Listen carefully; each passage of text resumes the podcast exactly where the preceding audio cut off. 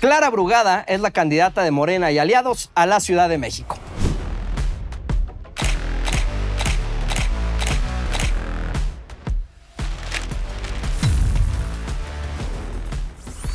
Comenzó su carrera política en el PRD en 1995, una vez diputada local y dos veces federal. Llegó por primera vez a la jefatura delegacional de Iztapalapa en 2009 con el polémico caso Juanito, ¿se acuerdan? Como el Tribunal Electoral le anuló la candidatura, ella y Andrés Manuel López Obrador encontraron la forma de saltarse la ley.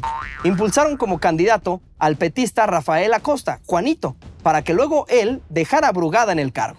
Juanito, aceptas lo que estoy planteando y te comprometerías que al momento de ganar presentas tu renuncia para que Clara sea la que gobierne en Izapalapa. Aunque Juanito no se fue sin dejarles un susto que los obligó incluso a asegurar que era panista. Y hoy amanecimos enterándonos de que es asesorado, de que es promovido, de que es impulsado por el Partido de Acción Nacional. Brugada formó parte del grupo que fundó Morena. Fue diputada constituyente de la ciudad en 2016 y volvió a Iztapalapa como alcaldesa de 2018 a 2023.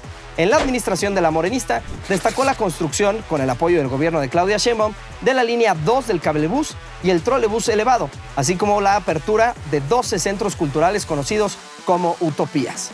Pero los escándalos no faltaron. Iztapalapa es la alcaldía con más personas desaparecidas de la Ciudad de México. Son 1.155 casos.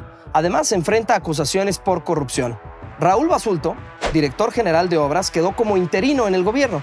De acuerdo con el periodista Mario Maldonado, dos empresas vinculadas a él recibieron contratos por 87 millones de pesos.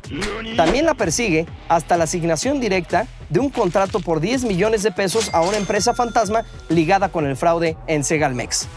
Clara Brugada perdió en la encuesta de Morena, tuvo 26% de los votos frente a los 40 de Omar García Harfush, pero obtuvo la precandidatura gracias a las reglas de paridad de género. Su registro podría estar en juego por un viejo conflicto entre un grupo de pueblos indígenas de la alcaldía y el gobierno de Iztapalapa. Ellos reclaman la posesión de un cementerio, pero la demarcación dice que es público. Brugada no es señalada de causar el problema, pero sí de no haber acatado resoluciones judiciales y ahora el asunto está en manos de la Suprema Corte de Justicia. ¿Logrará sortearlo?